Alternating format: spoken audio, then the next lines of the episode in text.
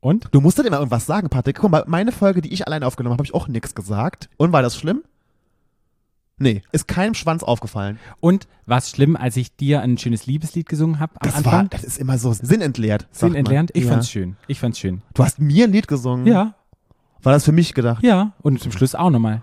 Das hast du aber nicht gesagt, Habe ja? ich gesagt. Oh, das weiß ich nicht mehr. Ich habe auch nur mit einem Ohr zugehört. Siehste. Stadtland. Stadtland. Der Podcast. Stadtland. Stadtland.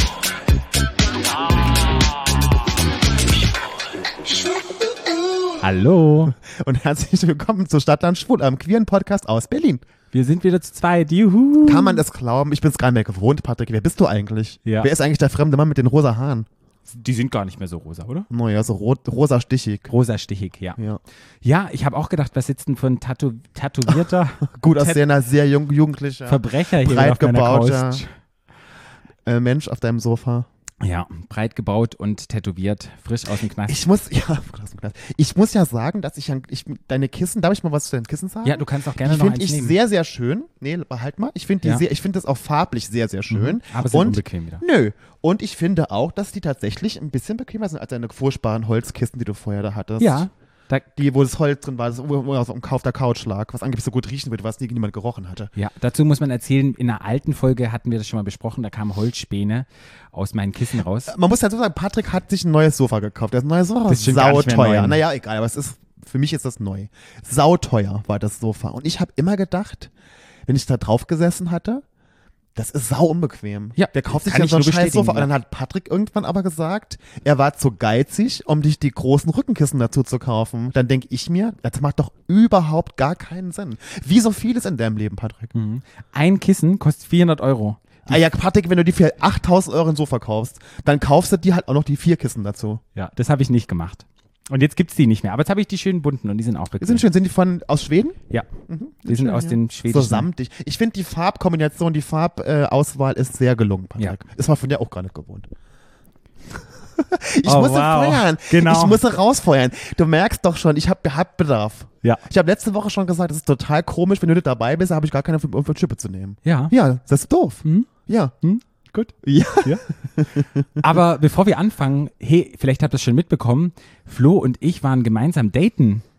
Wie Ja, im? Fernsehen. Im Fernsehen. Im Fernsehen, Mutti hat sich dieses Mal äh, Unterstützung mitgenommen im Fernsehen, um zu daten.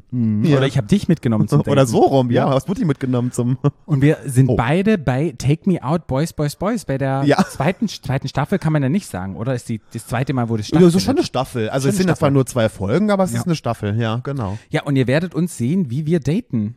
Wie wir buzzern. Wie wir buzzern, wie wir Menschen verurteilen, wollte ich schon sagen. Aber judgen heißt ja verurteilen. Nee, wir haben niemanden Wir verurteilt. haben nicht verurteilt. Ich wir find haben ja- ich find- geurteilt. Ja, auch das. Ich, ich finde ja, es ist immer so müßig zu sagen, vom letzten Jahr und von diesem Jahr. Ich fand es letztes Jahr schon toll, ich habe es ja geguckt letztes Jahr, ich fand Mhm. das total witzig. Ich fand beim letzten Mal, fand ich die teilweise die Kommentare und Antworten, die sie so gegeben hat, das fand ich so ein bisschen harsch manchmal. Mhm. Aber mein Gott, so sind die Leute halt, ne? Wenn man immer 30 Schwuletten dahin stellt, kann das schon mal abgehen. Und ich fand es bei uns dieses Mal ein bisschen, es war witzig und es war auch so shady und es war, aber es war nicht so harsh manchmal. Es hat einfach unglaublich viel Spaß gemacht. Und die Menschen, mit denen wir dort waren, die ganzen Jungs, das war so toll. Und ich muss wirklich nochmal an alle, die das jetzt hören, von den Jungs, die mit Ja. dabei waren, können wir nur sagen, es Kannst du mal Prankito grüßen? Ja. Der guckt das nämlich, er hört es Ja. nämlich immer. Lie- Liebe Grüße an Prankito. Könnte mal folgen. Ganz toller. Genau. Ganz toller. Könnte ja, also und man denkt ja immer, die Leute denken ja immer, wenn so, wenn so eine Show dann kommt oder wenn man sich, wenn, die, wenn so sowas aufgezeichnet wird und man bestellt da irgendwie, wir waren ja mehr als 30, weil es gibt ja, Ja. immer noch Kandidaten, die nachrücken, weil ja immer, einer geht ja immer mit, Mhm. hat ja ein Date quasi, ne? Und das wäre halt so, ein, ähm, so eine Schlangengrube. Überhaupt kein Meter. Das war richtig Das war schön. so witzig. Wir haben so tolle Leute. Ich kann jetzt überhaupt gar nicht sagen, ob der überhaupt einer dabei war bei den ganzen, der irgendwie unsympathisch war. Ich fand die alle total toll. Ja. Natürlich an manche mehr, manche weniger, aber da war kein einziger dabei, wo ich sagen würde, der ging gar nicht. Ja. Das war wirklich, ich habe mich auch total an meine Prinz Charming Zeit zurückerinnert, weil das genau das Gleiche war. Ja. Und ich bin danach, sind wir zu Hause wieder angekommen und habe ich dir eine Nachricht geschrieben, wo ich dachte, irgendwie vermisse ich schon. Wir haben ein bisschen Zeit miteinander verbracht jetzt mit den Menschen Ja. und ich kann dich jetzt viel mehr verstehen, wenn du sagst, wenn du dann wirklich bei Prinz Charming bist und dann wirklich mit den Menschen zwei Wochen, was weiß ich, wie lange zusammen im Haus bist, dass du dann dieses Gefühl, das wir hatten schon nach den Tagen, die wir dort waren. Ja. Also, auf jeden Fall guckt es euch an. Ja, es ist, also, es ist ja mal Eigenlob, stimmt ja immer, ne? Aber ich weiß auch nie, was, weiß auch nie, was sie im Endeffekt dann noch im Fernsehen zeigen. Ja, du. Aber ich habe selten so gelacht wie äh, an den zwei Tagen. Das war wirklich witzig. Ja. Es war wirklich witzig. Naja, und dann können wir vielleicht unsere neue Freunde vorstellen. Ja, vielleicht haben wir die den Lieben unseres Lebens gefunden. Man weiß es ja nicht. Ja, Ne? deshalb müsst ihr einschalten. Ich glaube, das kommt auf RTL. Wir Ja, machen jetzt mal RTL. Hashtag Werbung. Ja. Und am 13.11. und am 20.11. jeweils um 22.15 Uhr. Kommt jeweils eine Folge. Und wenn man Genau. möchte, kommt es noch auch schon die Woche vorher, am 6., Mhm. nämlich bei TV Now schon. Und am 13., wenn ihr das habt. Genau. Und wenn ihr uns seht und ja, darüber posten möchtet, taggt uns, taggt Stadtland Schwul. Wir Ja. freuen uns immer. Ja. Alles für den Kanalverkehr. ja. Bevor wir jetzt mit der Folge starten, wollen wir erstmal sagen, was die Folge heute Ja, ist. es ist ja so ein bisschen ein sch- schweres Thema. Ne? Ja. Wir haben ja manchmal auch schwere Themen und Mhm. heute ist wieder so ein Tag, wo es so ein schweres Thema gibt, obwohl ich es ja gar nicht so schwer finde, weil ich finde, wir machen uns ja alle Gedanken darum. Heute geht's um, Sterben. um Tod Tod und Trauer. und Trauer. Das ist ja was, was uns alle irgendwie beschäftigt, ne? Mhm. Und was ja immer auch so ein Tabuthema ist. Aber wir fangen an, wir fangen erst mit unserem Social Media Post der Woche an, ne? Oder? Genau. Damit fangen wir an. Ja. Von A, Bis Z. Stadt, Land. Social, Media. ja. Also ich war ja krank und Äh, äh, ja, ja, und dann hängt man ja viel am Telefon ab ja. und guckt sich ja Stories an. Ich habe jetzt für mich entdeckt, dass es so Videos gibt, also die Reels und dass man dann einfach nur noch hochscrollen muss und dann kommt der eins nach dem anderen, nach dem anderen, nach dem anderen. Hast du das jetzt erst gelernt, Ja, Patrick? habe ich jetzt erst gelernt. Und ich habe eins gefunden. Und zwar ist es eine Frau, die kann halt ganz geile Sachen machen. Also die fängt einmal mit einem ähm, Stäbchen, fängt die ein Handy, dann kann sie irgendwie gefüllte Gläser. Ähm, wie heißt denn das, wenn da drunter eine, Tischdecke? eine Tischdecke ist, dass man Ja. das wegzieht, dass die stehen bleiben. Dann schießt er einmal das Handy auf den Boden, das rutscht dann lang. Und da gibt es einen Typ, der das halt nachmacht und dann auch macht, aber der failt halt immer, aber da schneidet es so zusammen, dass es halt funktioniert. und es ist schwer zu erklären, ich werde es aber posten. Der Channel, ich kann es nicht sagen, der heißt Bob Witz. Und ich fand es super ähm, lustig, weil mir geht es oftmals auch so, wenn ich irgendetwas sehe und probiere etwas zu machen, dann, ja, dann zeigt man sozusagen. Fake it till you make Genau, it. fake it till you make it. Und das habe ich gedacht, das passt so zu mir. So, Wie mein Gesicht. ja, man probiert's, aber es funktioniert nicht. Und dann faked man es irgendwie und zeigt dann so das Produkt am Ende. Und das machen wir irgendwie alle. Und das findest du jetzt witzig? Ich fand es, ich finde es super lustig, weil Echt? dieser Typ, findest du das nicht lustig? Nee. Wir haben so einen anderen Humor. Nee. Wie er das dann probiert nachzumachen. und dann siehst du wirklich, er hat gefailt, aber dann plötzlich hat er es in der Hand. Das Handy. Ich fand es sehr gut. Gut. Deshalb dachte ich, das Patrick, ist mein wenn du Social- glücklich bist, bin ich's auch. Genau, das ist mein Social Media Post der Woche. Das ist schön. genau, was Lustiges. Was Lustiges. Mhm. Ich habe heute ist bei mir alles, weil das Thema war ja auch so ein bisschen meine Idee, ne, mit Mhm. dem äh, Sterben und so, weil Als du krank warst. als ich krank war, genau, ging es bei mir, nicht, dass ich dachte, weil ich dachte, ich muss sterben, aber irgendwie hat es mich beschäftigt die ganze Mhm. Zeit. Und das hat angefangen, das kann ich dir jetzt nicht zeigen, das zeige ich dir nachher. Das hat angefangen, kennst du das, wenn man, mir ging es auch bei Instagram, ich habe das mit dem Swipen, mache ich aber Mhm. immer, und dann kommen irgendwelche witzigen Videos und irgendwann kommt so ein Video, was dich total irgendwie beschäftigt und was total was mit dir macht emotional. Kennst Ja. du das? Also Ja. das- sind nur fünf Sekunden oder zehn Ja. Sekunden, aber irgendwas ist in dem Video, was das, was in dir auslöst. Und das, bei mir war das ein Video und zwar ist das aus der Serie Brothers and Sisters. Das habe ich noch nie gar vorher nichts. gehört. Das, da gibt's irgendwie sieben Staffeln. Da, wie heißt die Ellie McBeal Schauspielerin? Ah, okay. Callista Flockhart heißt sie Mhm. doch, ne? Genau, Mhm. die spielt da mit. Da habe ich mal so ein bisschen, aber es ist eigentlich relativ uninteressant. Okay. Egal. Aber auf, aus dieser Serie gibt es so einen 5-Sekunden-Clip, wo so ein Mann was sagt. Und also man sieht das Gegenüber nicht. Mhm. Es könnte jetzt zum Beispiel äh, seine Freundin sein oder sein Freund, es könnte aber auch seine Familie sein, es die Brothers und Sisters. Auf jeden Fall sagt der halt auf Englisch, dass er, also er weint und er sagt was. Und das kann ich jetzt aber nicht, will ich jetzt gar nicht groß vorwegnehmen. Das ist Okay. jetzt nachher wieder Thema in der Folge, aber er sagt was, was mich total beschäftigt hat und was ich, was mich total abgeholt hat irgendwo. Und so hat das bei mir angefangen, dass ich mir um Sterben und Tod Gedanken gemacht habe. Und so fing das an. So ganz, aber es hat eigentlich damit, das Video an sich hat mit dem Thema eigentlich gar nichts zu tun. Aber trotzdem hat es was in mir ausgelöst. Und dieses Video ist jetzt ein Social Media Genau. Post der Woche. genau, und ich poste das dann nachher. Okay. Ja, kann man sich angucken. Gut. Also ich weiß auch gar nicht, wie der Schauspieler heißt. Aber ich, kennst du das, wenn das so ein Video ist, was sich so mitnimmt? Ja, also dieses Video, das ich mir angeguckt habe, das war halt so lustig, weil ich habe mich selber so drin entdeckt, mir ging es ja genauso und eigentlich ist es so banal, du findest es gar nicht lustig, aber will, ich glaube, wenn du, wenn irgendetwas präsent ist in deinem Leben und es holt dich irgendwie ab, weil du an einem bestimmten Platz stehst, dann hat es nochmal eine andere Bedeutung. Ich zeig's dir mal. Warte. Okay, ich habe das Video gesehen. Ah, Ja. Ich bin gespannt, was du nachher dazu Mhm. Ja. zu erzählen hast. Ja. Ja, und weißt Ist du, so was, Geheimnis, so geheimnisvoll alles. Ja. Ist eigentlich gar nicht Jetzt geheimnisvoll. Ich habe keinen Bock, es selber zu erzählen. ja, jetzt müssen einfach die Leute die Folge sich anhören und müssen nachher auch auf unseren Instagram Also ihr könnt jetzt schon, wenn ihr wollt, jetzt schon zum Social Media Post wechseln und euch das jetzt schon mal angucken, Ja. dann wisst ihr nämlich nachher, was ich rede. Genau, eigentlich ist eigentlich ein super Tipp. Okay, dann sind wir fertig mit unserem Social Media Post der Woche. Toll. Zur heutigen Folge gibt es eine Triggerwarnung. Wie ihr schon gehört habt, sprechen wir über Sterben, Tod und Trauer. Wir werden auch über Suizid sprechen. Und auch nochmal der Hinweis hier, wenn ihr depressiv seid oder Suizidgedanken habt, es gibt ganz viele Anlaufstellen, wo ihr euch Hilfe suchen könnt. Ihr seid nicht alleine, man kann euch helfen. Wie fangen wir an mit dem Thema?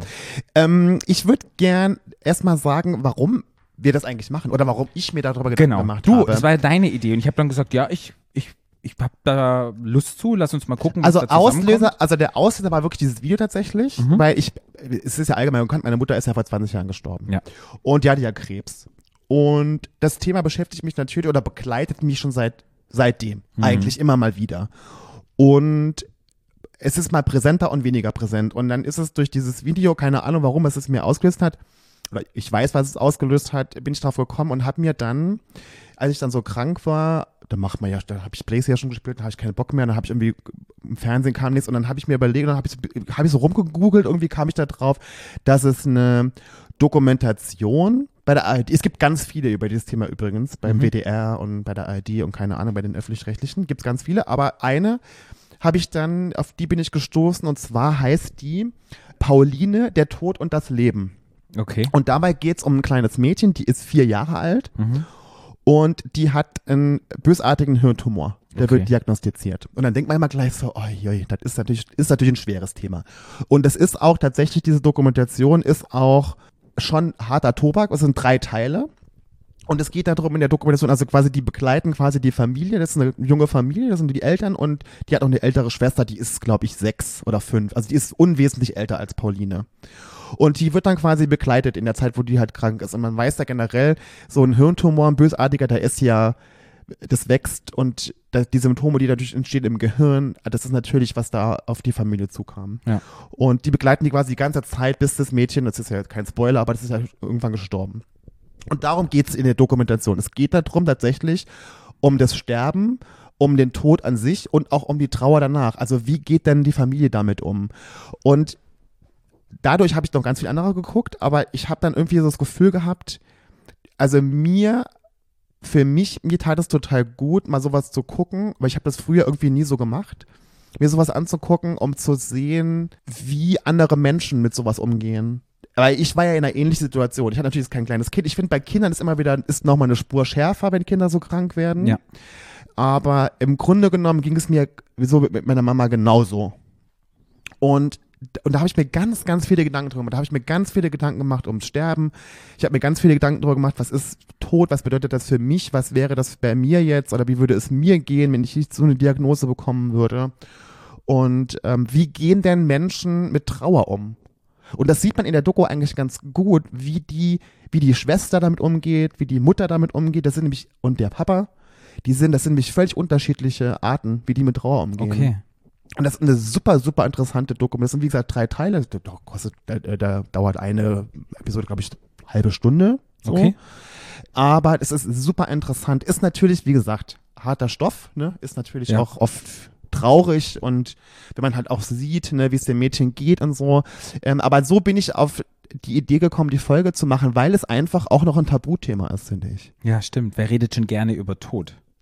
Und es ist ja, glaube ich, ich glaube, es ist nicht zu viel gesagt, wenn ich sage, dass es ja uns fast allen so geht, dass wir uns ja alle mehr oder weniger viel Gedanken drum machen, Ja. finde ich, oder? Ja, und was, glaube ich, auch wichtig ist, du lebst ja erst, oder das Leben ist ja erst was wert, weil du weißt, du stirbst irgendwann, du bist den Tod. Ja. Weil dann ist das Leben ja erst lebenswert. Wird es den Tod nicht geben, dann, weißt du, was Ja. würde es für einen Sinn machen? Mhm. Ja. Und, und wenn man das sich mal so überlegt, so, wir brauchen den Tod, um leben zu können, das ist echt ähm, Und ich habe dann, ähm, sehr philosophisch. genau, und ich habe dann, es ist wirklich philosophisch, eigentlich bin ich ja überhaupt nicht philosophisch, aber da schon. Ich habe dann irgendwo so einen tollen Satz gelesen von so einem Autor, der ein Buch drüber geschrieben hat. Der hat gesagt, es ist viel schlimmer, nicht über den Tod zu reden, als über den Tod zu reden. Weil es uns ja alle. Wir müssen ja alle irgendwann sterben. Das ist das Ja. Einzige, was wir uns alle teilen, dass wir alle irgendwann sterben müssen. Ja. Und deshalb machen wir das heute. Ja. Weißt du, dass das auch aus dem Buddhismus kommt? Und zwar ist es im Bhutan und die sagen in ihrer Religion, in der buddhistischen Religion, dass man jeden Tag fünfmal sich mit dem Tod auseinandersetzen muss. Dann hat man erst vollkommene Glücklichkeit. Naja. Und da gibt es eine App dazu. Ich hatte ja für eine Religion schon wieder nichts, aber ja. ja, aber die sagen halt, du musst dich, musst dich auseinandersetzen. Ich finde das immer so, das muss man. Ich, ich glaube, es geht vielen Menschen, wie es mir ging. Dass man Phasen im Leben hat, warum auch immer, die einen auf das Thema bringen. Und dann macht man sich in dem Moment vielleicht ein bisschen intensiver Gedanken drum. Ich glaube, das ist im Endeffekt, weil wenn ich mich jetzt, wenn es mir gut geht so, ich habe immer meinen eigenen Tod äh, fünfmal, weil es wieder ein bisschen schräg. Aber ich glaube, dass sich viele Menschen damit beschäftigen und gar nicht so sehr im Sinne von, dass sie trauern oder dass ihnen schlecht geht, sondern einfach nur, dass sie sich mit dem Thema einfach auseinandersetzen wollen. Ja, die sagen halt in diesem Bhutan, in diesem, dass man sich halt mit dem Tod beschäftigen soll, weil in anderen Religionen oder so ist ja eher, man schiebt es eher weg und man sollte eher den Tod mit reinbringen ins alltägliche Leben, anstatt es einfach so wegzudrücken. Ja. Weißt du, macht ja auch Sinn. Ja. Und die sagen. Aber da das brauche ich jetzt keine Religion dafür, die mir das sagt. Ja, aber das ist halt, weißt du, Buddhismus ist ja schon sehr philosophisch auch und ist ja eher so, das Ganze ist jetzt nicht so, Mhm. Weißt du, wie Bibel und du musst das und das machen. Das gibt's ja beim Buddhismus gar Ja. nicht. Und da gibt's sogar eine App dazu, die heißt WeCroak Mhm. und da kriegst du immer einen kleinen Reminder geschickt, fünfmal am Tag. Oh, aber will man das wirklich Für so haben? eine das ist doch kleine- total schräg. Also das finde ich total schräg. für so eine kleine ähm, Situation und da stehen dann halt immer irgendwelche philosophischen Texte dazu oder einfach so kleine Das ist ja schon so doof jetzt. Das will ich auch mal nicht machen wollen. Aber ja, Ja. wenn es jemand mag, Genau. gerne. Und ich kann mich erinnern, ich habe das mal, ich benutze die App nicht mehr, aber ich hatte die Zeit, ich habe die immer noch, die muss man glaube ich kaufen, die kosten Euro und habe das jetzt abgeschaltet, weil ich brauche nicht fünfmal am Tag eine Benachrichtigung zusammen. Das sagt dann halt immer, du wirst, Nachrichten. ja, das sagt dann, du wirst sterben. Das ist jed, immer, das ist der erste Satz, du wirst sterben und dann steht irgendein Satz dazu. Aber mir hat es damals echt geholfen, weil ich hatte so ein bisschen Schiss vorm Sterben und ich habe da drüber gelesen und habe mir dann runtergeladen. Es hat mir echt geholfen, dass ich halt nicht mehr so viel Schiss davor habe. Aber wie ist es denn dir? Hattest du schon mal Erfahrung mit dem Thema? Also ja, sei es mit Sterben, also ich meine, du bist ja noch hier, also tot bist du nicht, aber mit den mit einem dieser drei Themen? ja, Die ja irgendwie, das ist ja irgendwie eins, ne? Also ich, aber Ja, ja. das ist jetzt nicht, dass es drei verschiedene Themen sind, das gehört ja zusammen, aber Ja, es wird sehr nah oder jetzt erzähle ich mal ein bisschen von mir. Es ist ja so, ich bin ja mit einem, vielleicht weiß ich nicht, ob ich es hier schon mal erzählt habe, mit einem schweren Herzfehler geboren und der wurde sehr spät erkannt. Also unser damaliger Dorf-, Wald- und Wiesenarzt hat die ganze Euer Symptomatiken Landarzt. Mhm. und die ganzen Symptomatiken, die ich hatte, hat der einfach verschwiegen meiner Mutter und irgendwann war dann der Blutdruck so hoch, weil ich eine Aortenismusstenose hatte und dann bin ich wirklich, als ich dann ähm, der Brief kam von dem Landarzt zum Kinderarzt, bin ich dann gleich am nächsten Tag im Krankenhaus gelandet, bin da angekommen und die haben gesagt, es ist ein Wunder, dass ich noch am Leben bin, weil einfach die Orte hat komplett zu war. Und ich hätte die ersten drei Jahre immer tot im Bett liegen können und hatte ein Herz von einem Megasportler, weil das musste ja total viel arbeiten. Und die Ärzte haben gesagt, das ist so ein Wunder, dass der Junge noch am Leben ist. Und das wusste ich gar nicht, war jetzt ein sehr, sehr ruhiges Kind und von daher bin ich da dem Tod von der Schippe gesprungen, so wenn man es überlegt. Und dann das zweite Mal war, ich hatte einen ganz schweren Autounfall mit sechs Jahren. Wollte ich über die Straße gehen und ein Auto hat mich nicht gesehen und hat mich ungefähr mit so 50, 60 Stundenkilometer angefahren. Ich bin auf der Windschutzscheibe 10 Meter mitgefahren, über das Auto rübergerollt, mit dem Kopf auf dem Boden angekommen, hatte mehrere Hirnblutungen, hatte einen offenen Oberschenkel-Halsbruch und es war auch so eine Phase, wo ich echt Schutzengel hatte, wo ich auch dem Tod von einer, ja, wie sagt man da, von der Schippe gesprungen ist. Ähm, das war das zweite Mal, wo ich sagen würde, ich bin mit dem Tod äh, in Berührung gekommen und diese Herzoperation damals bei dieser Aortenismusstenose, da hat man so einen Plastikflicken drauf gemacht und der wächst ja nicht mit. Und deine ganzen Adern wachsen ja und mit 13 ja, hat sich wieder eine Engstelle gebildet, dann musste das ausgetauscht werden. Da haben die Ärzte wieder einen Fehler gemacht und haben die Adern waren dünner als dieses Plastikrohr, das sie da annähen wollten. Mhm. Und dann ist aus einer, keine Ahnung, vierstündigen Operation eine 20-stündige Operation geworden. Da ist meine ganze Aorta ganz gerissen und da bin ich auch vom Tod von der Schippe gesprungen, weil die dann, keine Ahnung, die mussten dann die Extremitäten konnten sie nicht mehr mit Blut versorgen und es musste dann runtergeschalten werden. Das war auch so eine Situation, wo die Ärzte nachher gesagt haben, das war ganz schön knapp. Hm. Weil bis die, das dann an der Aorta, dann will das immer mehr gerissen, immer mehr gerissen. Hm. Ja, und das sind so meine Erlebnisse mit dem Tod, die ich hatte. Und ich Mhm. bin sehr froh, am Leben zu sein. Und ich schätze es sehr, weil, na klar, als Kind, so mit diesem Dreijährigen, da kann ich mich nicht mehr dran erinnern. Ja, so ja. mit diesem sechs Jahre, das wurde mir halt im Nachhinein erzählt. Und jetzt so mit den 13 Jahren, da war mir das das erste Mal bewusst. Ich glaube, das ist auch ein Grund, warum ich nicht so sehr Ärzten vertraue oder eher so auf der ängstlichen Seite bin, wenn es um Krankheiten geht. Weil das war schon so Trauma. Man ist 13 und man wacht auf und hat überall Schläuche und oh, das war ganz schlimm. Also ich konnte danach nicht atmen, die mussten eine Lunge nicht mehr beatmen und das war, ja, war aber ganz, ganz schlimm. Und dann hatte ich halt schon immer Angst, so sterben und es könnte irgendwas passieren. Und ich war halt als Kind halt auch meine Eltern, wenn man sich vorstellt, immer in so einer Blase drin und du darfst das nicht und oh, und dann passiert vielleicht irgendwas und es war dann immer so tot. Ganz, ganz schlimm. Mhm.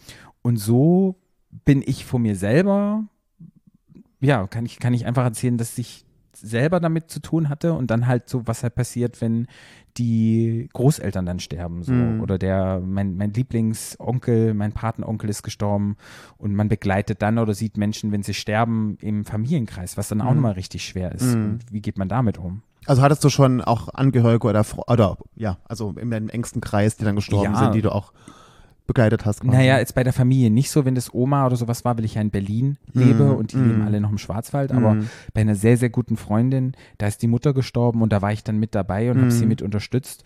Und da war auch Krebs Mhm. die Sache und wollte zu Hause sterben. Und da war es dann wirklich dann auch mit Sterbebegleitung. Und wir saßen dann auch zu zweit am Ende da und man geht durch den ganzen Prozess durch, bis dann wirklich der letzte Atemzug kam und dann Mhm. das war echt ein, es war sehr traurig, aber es war auch schön. Es war Mhm. schön, dass wir es zu zweit gemacht hatten Mhm. und wie wir das gemacht hatten dann auch. Und ich glaube, der Mensch, der gestorben ist, der ist auch gut gestorben und es war, glaube ich, ein gutes Verabschieden, so wie wir es gemacht haben. Aber es hat schon was mit mir gemacht. Mhm. Ich glaube, ich habe sehr lange auch gebraucht, um wieder das zu verarbeiten einfach. Mhm. Da, hat, da war wirklich ein Mensch, der gestorben ist in deiner Anwesenheit. Mhm. Und du warst da. Und Ja. ja, das war, kannst dich auch erinnern an die Frage Ja, ja, damals. Das total. war wirklich auch sehr schwer. Total. Und ähm, ja, das sind so meine Erlebnisse damit. Ich würde nachher, wenn das dir für dich okay ist, ich würde dann nachher nochmal so ein bisschen nachfragen, wenn du Total. in den einzelnen Bereichen, wie du damit umgegangen bist. Ich, dann ich, auch ja, ich mal, teile, Ne? ich, Ja. ich teile gerne, wenn ich damit Menschen helfen kann. Ja. Und bei dir mit deiner, mit deiner Naja, ich Mama. habe das ja schon oft erzählt. Ja. Ne? Meine Mama hatte ja Krebs und werde dann nachher auch dann zwischendrin mal so ein paar Anekdoten erzählen davon. Aber es ist ja so, dass ja für mich war als Kind, ich war immer so ein Mama-Kind, das habe ich ja schon ganz oft gesagt. Mhm. Und ich war immer so, für mich war immer das Allerschlimmste, die allerschlimmste Vorstellung, die Mama irgendwann stirbt. Das war für mich das Allerschlimmste. Ich konnte mir nichts Schlimmeres vorstellen. Auch Ja. selber, ich habe mir als Kind ja eh keine Gedanken um meinen eigenen Tod gemacht. Als Kind macht man sich ja keine Gedanken darüber. Aber auch da, auch, auch als, als Adoleszent, ne, nachher auch nicht so wirklich. Aber, und wenn das dann wirklich eintritt, was du da vorher immer so Angst hattest, es ist halt schon hart und was ja, und jetzt habt ihr ja hoffentlich das Video geguckt, was ich vorhin gepostet habe auf Ja. Social Media. Für mich war das so, dass meine Mutter und ich, wir waren so wie beste Freunde. Das war, wir waren so eins. Wir haben, waren immer füreinander da. Also ich war immer da, ich war immer da. So, wir haben uns, weil mein, die Eltern haben sich ja getrennt, die Eltern, und ähm, wir waren halt so eins quasi. Mhm. Und meine Mutter hatte mir nicht erzählt, dass sie krank ist. Ich wusste ja nicht. Das hat sie ja schon länger gewusst, dass sie krank ist. Sie ist ja nie zum Arzt gegangen. Aber sie hat es ja gemerkt. Du merkst ja, wenn was mit dir Na los ist, klar, wenn mit deinem Körper ja. irgendwas nicht ist. Meine Mama hatte ja Hautkrebs, aber als es dann im Endeffekt, als sie im Krankenhaus dann war und das dann rauskam und sie die Untersuchungen hatte, hat man ja auf dem, die hat dann MRT gehabt mit Kontrastmittel und dann sieht man im, im MRT ist der Tumor weiß durchs Ja, Kontrastmittel. Und der damalige Chefarzt hat uns, mir, mein Papa dann, der war da mit, äh, das ähm, MRT-Bild gezeigt und das war ein weißer Fleck. Also meine Mama hatte, die hatte Metastase in jedem Organ, in der Haut, überall. Und das hat die ja vorher gemerkt. Hatte aber nichts gesagt. Und deshalb hat mich das Video so mitgenommen, weil Mhm. genau so habe ich mich gefühlt. Ich war Und meine Mutter und ich, wir hatten uns zwar schon mal gestritten, aber wir hatten, aber so an sich war das immer ein gutes Verhältnis. Aber in der Zeit, wo meine Mutter, also in der Zeit, wo sie krank war für mich, wurde, bis sie gestorben ist. Am Schluss nicht mehr, aber die meiste Zeit haben wir uns nicht mehr verstanden. Wir haben uns nur gestritten. Wir haben Mhm. uns die ganze Zeit, sobald ich im Krankenhaus war, haben wir angefangen zu streiten. Also ich hatte auch überhaupt gar keine Geduld und habe das mir, also nur gestritten. Wir haben nur die ganze Zeit nur gestritten. Im Nachhinein ist mir dann klar geworden, warum das so ist, weil ich mich selber so betrogen gefühlt habe. Ich habe Ja. mich so, ich habe mich so betrogen gefühlt in mein eigenes Leben, weil sie einfach nur zum Arzt gegangen ist und sie hat sich quasi dem Ganzen entzogen und hat quasi sich selber mir weggenommen. So habe ich mich gefühlt. Das Ja. war mein Gefühl. Ich hatte dann lange, lange Jahre, wo ich mir Vorwürfe gemacht habe, dass ich das so, dass das so war, weil wir ja vorher nie gestritten haben und gerade in der Zeit so krass gestritten haben. Aber das war einfach mein Gefühl und ich konnte mich einfach auch nicht lösen. Ja. Ich konnte auch nicht benennen, warum das so war. In dem Moment, danach ja. Und dann habe ich dieses Video gesehen und habe gedacht, genau so habe ich mich in der Zeit gefühlt. Mhm. Dass sie, ich habe mich so betrogen gefühlt und eigentlich von der Person, die, die ich am meisten geliebt habe und von der ich am meisten erwartet habe, was ja auch schon wieder nicht gut war eigentlich und so. Aber genauso habe ich mich gefühlt. Und deshalb habe ich mich da so hinkatapultiert gefühlt in diese Zeit. Und deshalb, so kam ich dann drauf, mich mit dem Thema auseinanderzusetzen, weil ich mich einfach interessiert habe, wie gehen andere Menschen denn in so Situationen damit um? War ich denn wirklich so speziell oder gibt es vielleicht anderen Menschen genauso wie mir oder wie ist das eigentlich? Und so kam ich da drauf. Und ähm, ja, das war der Grund. Mhm. Warum auch dieses Video jetzt? Ja, ich, du hast mir geschrieben und ich habe selber nochmal für mich gedacht, was habe ich für einen Bezug dazu? Und dann ist mir das eingefallen, weißt du, wenn du tagtäglich damit lebst und ich sage, was habe ich denn mit dem Tod zu tun? Da dachte ich so, ja, du bist selber schon mal dreimal hier von der Schippe gesprungen vom Tod, dann hast du auch schon Menschen irgendwie begleitet, aber das ist dir gar nicht so bewusst, Mhm. dass du schon so Teil von dem Ganzen bist, weißt du, von, von meinem ganzen Leben und das dazugehört, dass, de, dass ich gar nicht mehr das so gesondert sehe, wenn mir jetzt Mhm. jemand sagt, was kannst du mir zu Tod erzählen? Ja. Und es hat auch echt ein bisschen gedauert, bis ich da drauf kam, weil ich Ja. dachte erst so, was soll ich denn darüber erzählen? Und dann habe ich Mhm. angefangen, Research zu machen, dachte ich so, hey, fange ich doch mal bei mir an. Und das fand Ja. ich sehr, sehr spannend, dass wir doch alle und sicherlich jetzt auch bei unseren HörerInnen, wir doch irgendeine Situation sicherlich haben, in der ihr jetzt vielleicht denkt, krass, ja, mir geht's genauso. Also Mhm. ich habe schon ganz viel Erfahrung damit gemacht. Ja. Ja. Genau darum geht's. Ja. Wollen wir mal ein bisschen anfangen? Ja, du, ich habe mir einfach mal aufgeschrieben, vielleicht hilft es, mir hat es mal sehr geholfen, als ich so ein bisschen Angst hatte vorm Sterben, was eigentlich im Körper passiert. Mhm. Ja. Und ich habe Kann da, ich ganz kurz unterbrechen? Ja. Da habe ich wieder meine, äh, da habe ich meinen Wikipedia-Eintrag davon zu Ja. vorlesen. Ich habe das nämlich vorbereitet, warte. Ah, okay. Obwohl ja, ich habe letztens auch wieder gelernt, dass irgendwie Wikipedia ja gar nicht so doll ist und dass man immer irgendwie noch mehr Querverweise und so, ach, ich mache Wikipedia. Das ist ja, Ja. Jetzt, das ist ja jetzt kein Thema, wo man sagen muss, oh mein Gott, ne, da kann Wikipedia groß Scheiß schreiben, ne? Also, Wikipedia sagt zu sterben. Sterben ist das Erlöschen der Organfunktionen eines Lebewesens, das zu seinem Tod führt.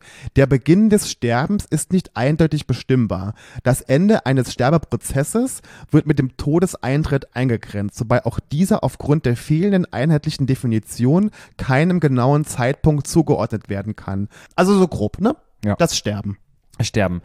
Also organisch passiert, die Blutversorgung konzentriert sich nur noch auf die wichtigen inneren Organe. Ja, Die Füße und die Hände werden dann kalt. ja. Im Gesicht ähm, entsteht ein sogenanntes Todesdreieck. Und zwar von der Nase bis zu den Mundwinkeln. Und zwar ist es, weil die kleinen Gefäße nicht mehr durchblutet werden und die Muskeln durchschlaffen. Dann sieht es aus wie so ein weißes Dreieck. Ja. Dann die Atmung verändert sich. In der Lunge setzt sich zäher Schleim fest und das Abhusten fällt schwer. Sprich, wenn Menschen sterben, rasselt es immer so und es sind Röcheln und es beunruhigt oftmals die Angehörigen, die da sind, aber weniger die Sterbenden. Also es ist generell so, dass es das Sterben, das Atmen schwer fällt. Genau, das ist wegen dem Schleim. Dann der Körper verbraucht weniger Energie, das heißt Hunger und Durst nehmen ab und der Körper trocknet sozusagen richtig aus. Und weil der Körper austrocknet, werden endogene Opiate gebildet und diese wirken, na klar, schmerzlindernd. Opiate wissen wir ja. Und am Ende hört dann das Herz aufzuschlagen und ohne Sauerstoff sterben dann innerhalb von Minuten die Gehirnzellen ab und dann werden sogenannte Neurohormone ausgeschüttet und die fluten dann das Gehirn. Aber wie diese Neurohormone, wie das wirkt und wie man das wahrnimmt, das hat man noch nicht erforscht und das weiß man gar nicht. Ich finde es halt spannend, dass unser Gehirn dann damit wahrscheinlich dieses Sterben nicht so schlimm ist, ja diese Opiate ausschüttet und auch diese Neurohormone. Und ich glaube, es gibt ja auch DMT, das ist ja dieses Hormon, das bei der Geburt und beim Tod, ich glaube, ausgeschüttet wird. Und es gibt ja, kann man, glaube ich, auch mittlerweile schon chemisch herstellen und ist ja auch eine Droge. Da gibt es auch einen Film dazu, irgendwie über DMT. Und ja, und ich glaube, das ist dann, was dann die Leute, wenn die dann sterben, wenn die dann irgendwie das weiße Licht sehen oder das Leben läuft an einem vorbei, weil ja dein, dein Hirn arbeitet ja in den letzten Minuten nochmal so krass. Mhm. Und das sind ja alle Synapsen, sind ja geflutet mit irgendwelchen Bildern. Deshalb kann ich mir das schon vorstellen, dass die Leute Total. dann irgendwelche Engeln sehen oder irgendwelche Sachen, weil du bist dann wahrscheinlich high as fuck. Ja. Ja. Okay. Das war's Körperliche. Der, das ist der körperliche Sterbeprozess. Ja. Es gibt auch einen psychologischen Sterbeprozess, den hat die Sterbeforscherin Elisabeth Kübler-Ross benannt. Okay, die Ellie. Das sind, genau, das sind fünf Phasen. Erstens ist es Leugnen. Der Kranke will die Tatsache, dass er nicht mehr lange zu leben hat, nicht wahrhaben. Er verdrängt die Nachricht, schreitet sie ab, glaubt vielleicht eine Verwechslung, hofft noch auf Rettung. Das hat meine Mutter bis im, bis im Krankenhaus hatte gemacht, quasi. Also dieses völlige Verleugnen. Also dieses völlige nicht, meine Mutter war dann so, dass meine Mutter war halt auch nie krank vorher. Ich habe meine, ich hab meine Mutter nie erlebt, dass sie überhaupt eine Erkältung hatte. Die war nie krank, nix. Und dann hatte die sowas. Und das hat die einfach verleugnet. Komplett. Bis zum, bis es nicht mehr ging. Also bis Ja. sie einfach nicht mehr, bis es nicht mehr ging, bis sie ins Krankenhaus musste. Dann kommt Zorn. Der Kranke begehrt gegen sein Schicksal auf, empfindet Zorn auf Gott, auf die Ärzte, auf alle, die weiterleben dürfen. Das kann sich auch in Aggressionen gegenüber den Angehörigen entladen. Ich muss dazu sagen, dass, wenn ich mit meiner Mutter gestritten habe, meine Mutter immer ganz ruhig war. Ich hab, ich war laut. du warst laut. Ich war laut. Kann ich mir vorstellen. Ja. Verhandeln. Der Kranke versucht mit dem Schicksal zu verhandeln, legt Versprechen ab für den Fall, dass er noch eine Weile weiterleben darf. Aber macht man das nicht alle auch mal so im Leben? Dieses Na, Verhandeln? total. Aber halt, in, sie, sie beschreibt es halt in diesem Sterbeprozess. Ja, ja. Ne? Also in dem quasi, wo du hörst, okay, ich habe eine Krankheit. Schon wenn ich ab und zu krank bin oder irgendwas mit meinem Herz ist und ich merke, oh, jetzt gebe ich jetzt wieder extra Systolen, dann verhandle ich auch ein bisschen, okay, wenn ich jetzt gesund bin, dann mache ich danach das und das. Ja. Also ich kenne das wirklich. Ja. Okay, weiter. Depression ist der nächste Schritt. Der Kranke verliert die letzte Hoffnung. Er nimmt Abschied vom Leben, von Träumen, Zielen und Menschen, von allem, was ihm lieb und teuer ist. Er trauert um die Möglichkeiten und Erfahrungen, die er im Laufe seines Lebens verpasst hat. Er bereut Fehler. Hm. Da habe ich nachher nochmal etwas dazu. Ja, okay. Ja. Und dann die letzte Stufe ist Akzeptanz. Im besten Fall, schreibt sie, nimmt der Betroffene sein Schicksal an und söhnt sich damit aus. Okay.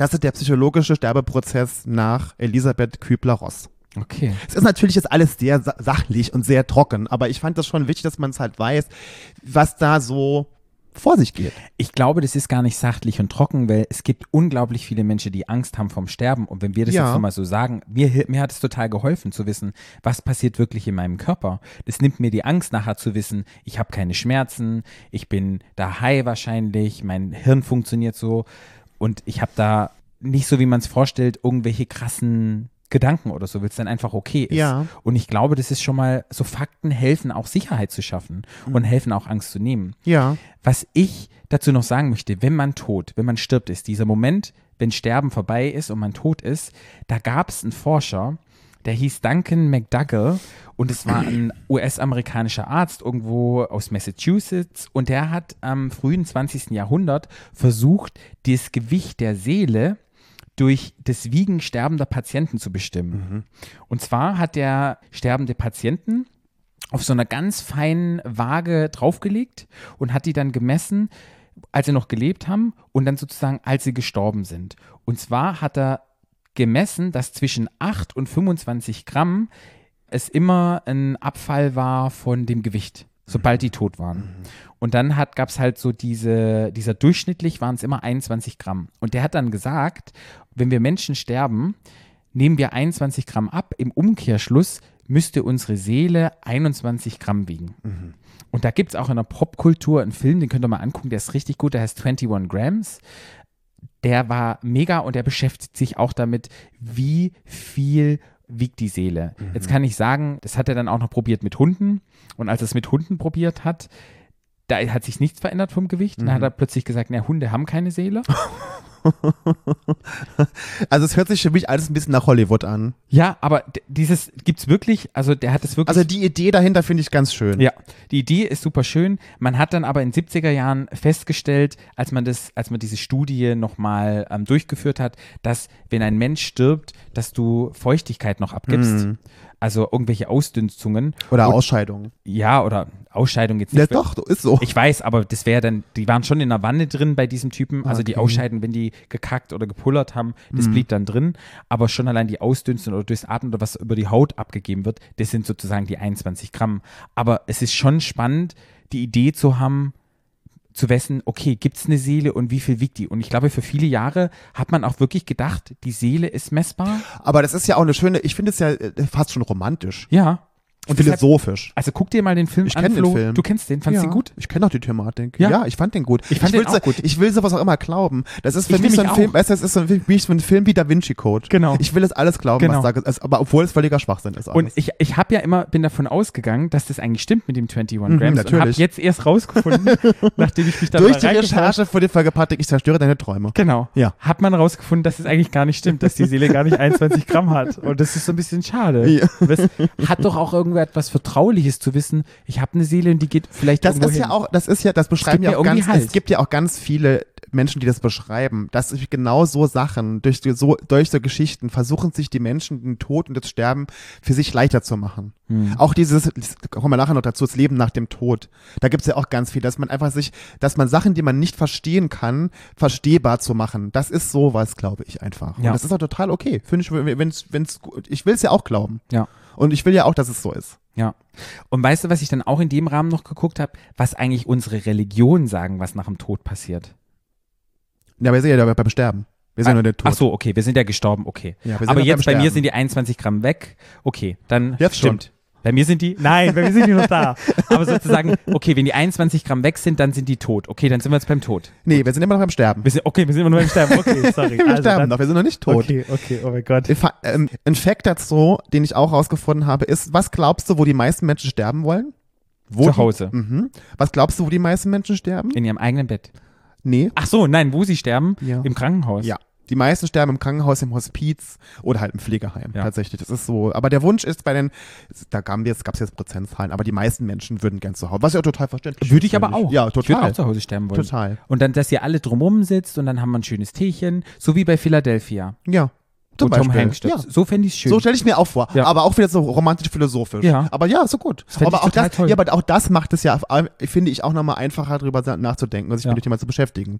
Wie will ich denn sterben? Ja. Und wie, wie, wie soll, es soll ja schön sein, im, im Kreise meiner Lieben. Also in 80 Jahren, wenn ich dann mal in deinem Bett sitze oder du an meinem, In 80 Jahren bin ich 120 Jahre alt. Genau. Ja. Ja, dann können wir gemeinsam sterben. Also ich kann, kann schon ein Teil von mir sein, muss ich jetzt sagen. Ich überlege ich mir nochmal. Kann ich dir mal die Pfanne hauen, bevor du die Augen zumachst? Okay. Jetzt hast du ja vorhin erzählt, dass du das auch schon mal erfahren hast, wie das ist, wenn man Menschen, die sterben, begleitet. Ja. Das hat ja was, das, ne, das, man, man ist ja dann dabei. Und äh, was war denn so in deiner Erfahrung, was hast du denn als Angehöriger, ich nenne dich selber mal Angehöriger, Mhm. was hast du denn gemacht, um den Menschen, die gestorben sind, das Sterben leichter zu machen? Zum einen habe ich erstmal die Freundin, deren Mutter es war, Ja. die habe ich erstmal unterstützt, Mhm. so. Und wenn ich da war, habe ich einfach so normal alles gemacht wie vorher auch. Es war kein Thema. Wir haben, ich habe, ich habe na klar Dinge abgenommen, kochen. Wir haben Heidi Klum gemeinsam geguckt. Mhm. Ich habe probiert so so normal wie möglich, dass der Alltag dann, aber ich musste ja tagsüber arbeiten Ja. und kam dann abends dann ähm, nach Hause und wir haben dann einfach schöne Dinge gemacht und haben gequatscht Mhm. und haben viel geredet auch über Mhm. Dinge, Mhm. haben auch geredet Habt ihr über den Tod geredet? ja, auch Mhm. wie es ist, ob da noch Ängste da sind, ob noch irgendwelche Dinge da wären, die vielleicht offen stehen oder was so passieren würde. Und man hat auch noch gemeinsam gelacht, wo ich gesagt habe, hey, wenn du stirbst und du solltest wirklich eine Seele sein, kannst du mir irgendwie ein Zeichen geben, kannst du ein bisschen rum spooky spooky machen so? Und dann so, ja, mache ich. weißt du, so so ein bisschen einfach auch Ja. einfach auch noch so ja, viel einfach Zeit miteinander ver verbracht, gemeinsam gegessen und auch wenn nachher zum größten Teil dann nur noch Schlafen da war, dass man gemeinsam trotzdem irgendwie, man war im gleichen Raum, weißt Mhm, du? ja. Es war im Wohnzimmer das Bett und man hat gemeinsam Fernsehen geguckt und es hat sich alles abgespielt in dem Raum, wo sozusagen die Person lag. Ja, okay. Ja. Also so, du würdest sagen, so auch da sein. Auf jeden also Fall. da sein, also für den Dasein, Sterbenden, aber auch da sein. für die Menschen, die es noch, auch noch betrifft, außer dich. Genau, und dann nicht Mhm. immer nur Wein, Wein, Wein, sondern offen und ehrlich sagen, wenn es Ja. hochkommt, ja, aber dann einfach das normale Leben, es gehört dann einfach mit dazu. Ja. Und normal dann das Leben weiterleben. Ich werde nie vergessen, als mein, also unser, mein, das Verhältnis zu mir und meiner Mama wurde dann wieder besser, als meine Mutter aus dem Krankenhaus entlassen wurde. Die hatte bei uns, wir haben ja, ich habe ja zu Hause, wir hatten ja zwei Stockwerke und, Ja. mein, und oben konnte aber kein Pflegebett, das, wir hatten so ein Ja. schmales Treppenhaus, Ja, ja. nicht- Ich kenne ja das Haus. Genau, und deshalb haben wir das dann quasi unten äh, bei meiner Oma stand es in einem, im Wohnzimmer, quasi das Pflegebett von meiner Mama. Und ich, das war für mich ein Albtraumtag. Ich war arbeiten morgens und ich wusste ja, die war ja, meine Mutter lag ja auch im Krankenhaus, wo ich gearbeitet habe.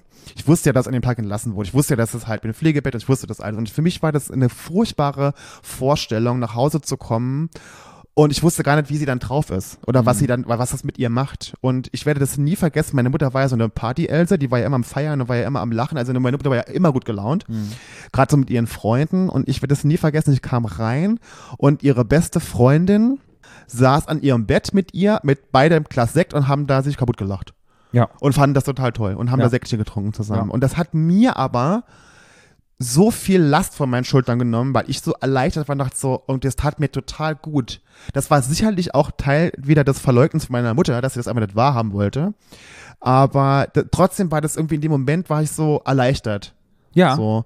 Und dass auch da jemand da war. Auch dieses, ne?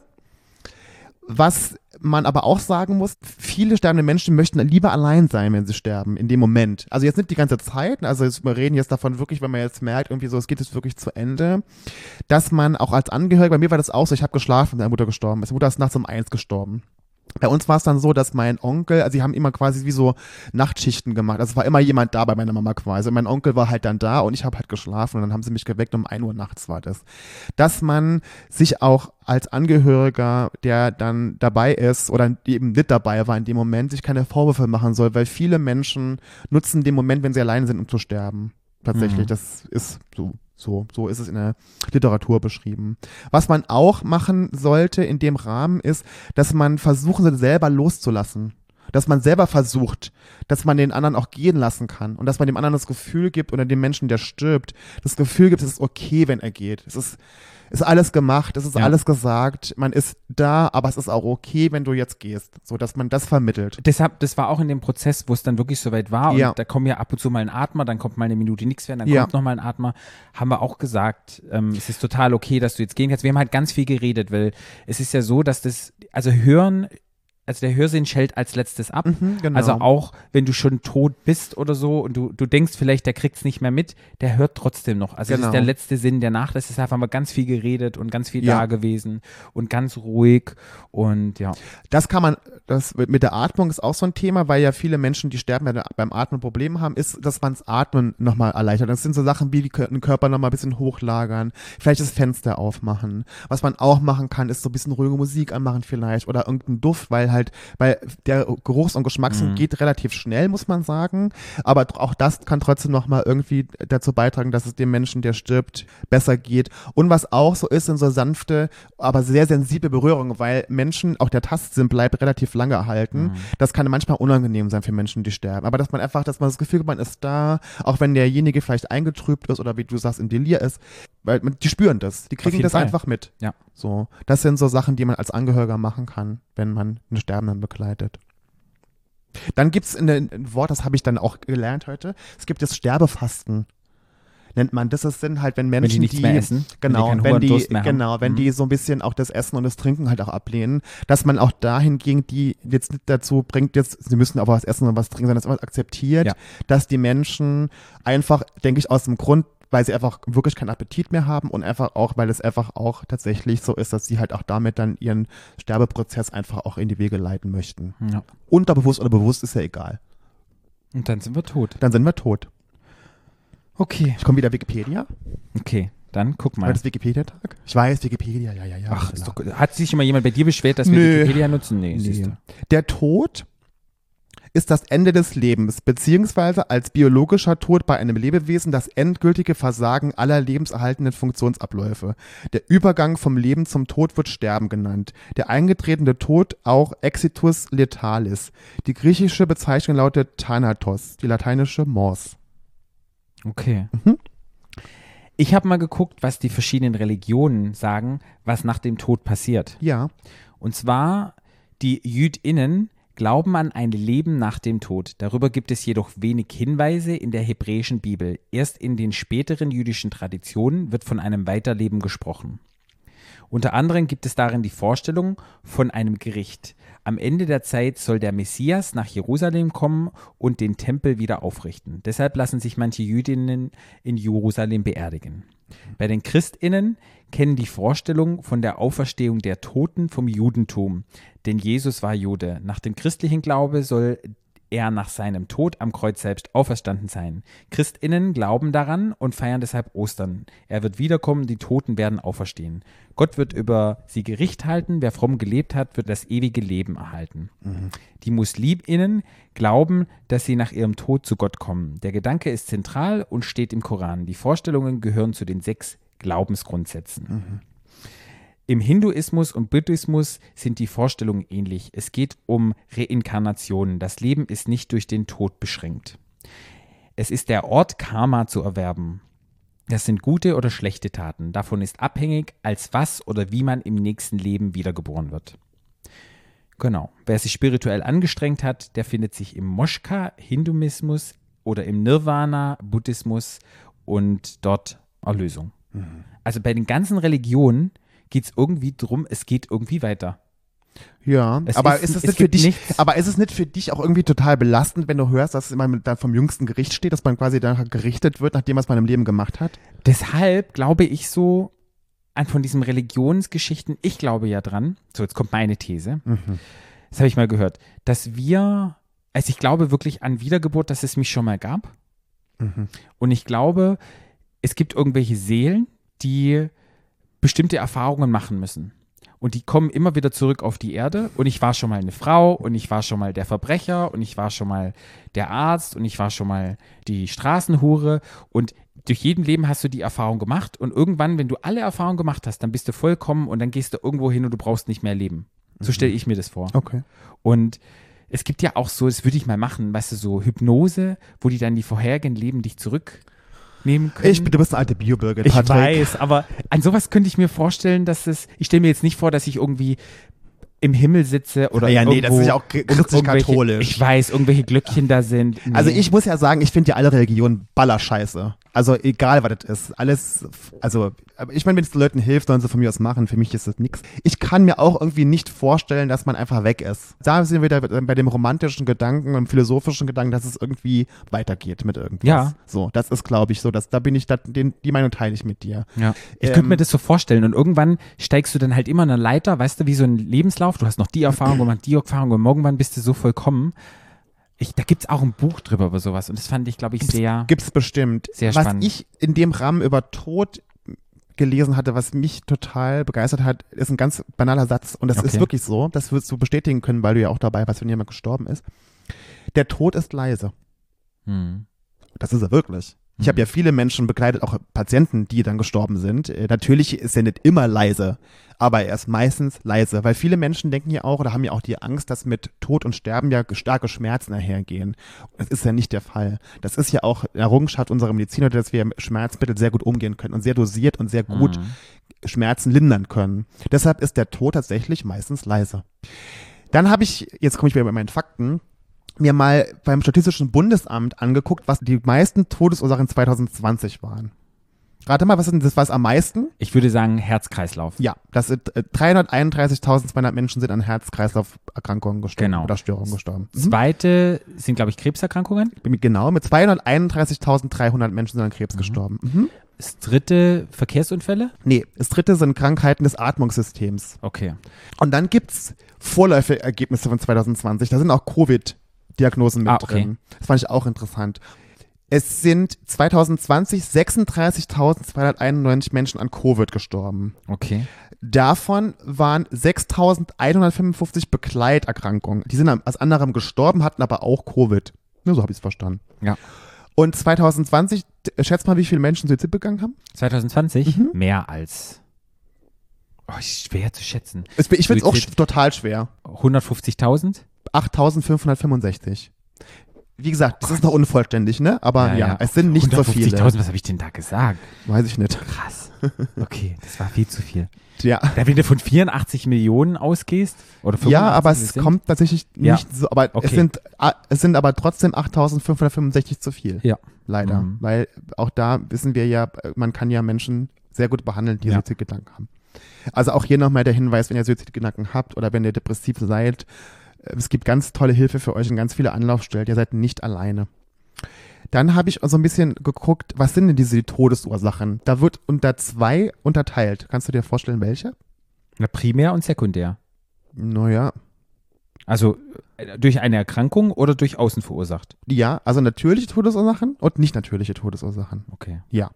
Natürliche Todesursachen sind Krankheiten. Hm. Das sind natürliche Todesursachen. Und äh, nicht natürliche Todesursachen sind Flugzeugabsturz, also Verletzungen. Verletzungen. Genau, also durch, aber durch, auch durch Verbrechen zum Beispiel, also Ja. durch Mord, ne, zum Ja, Beispiel. ja.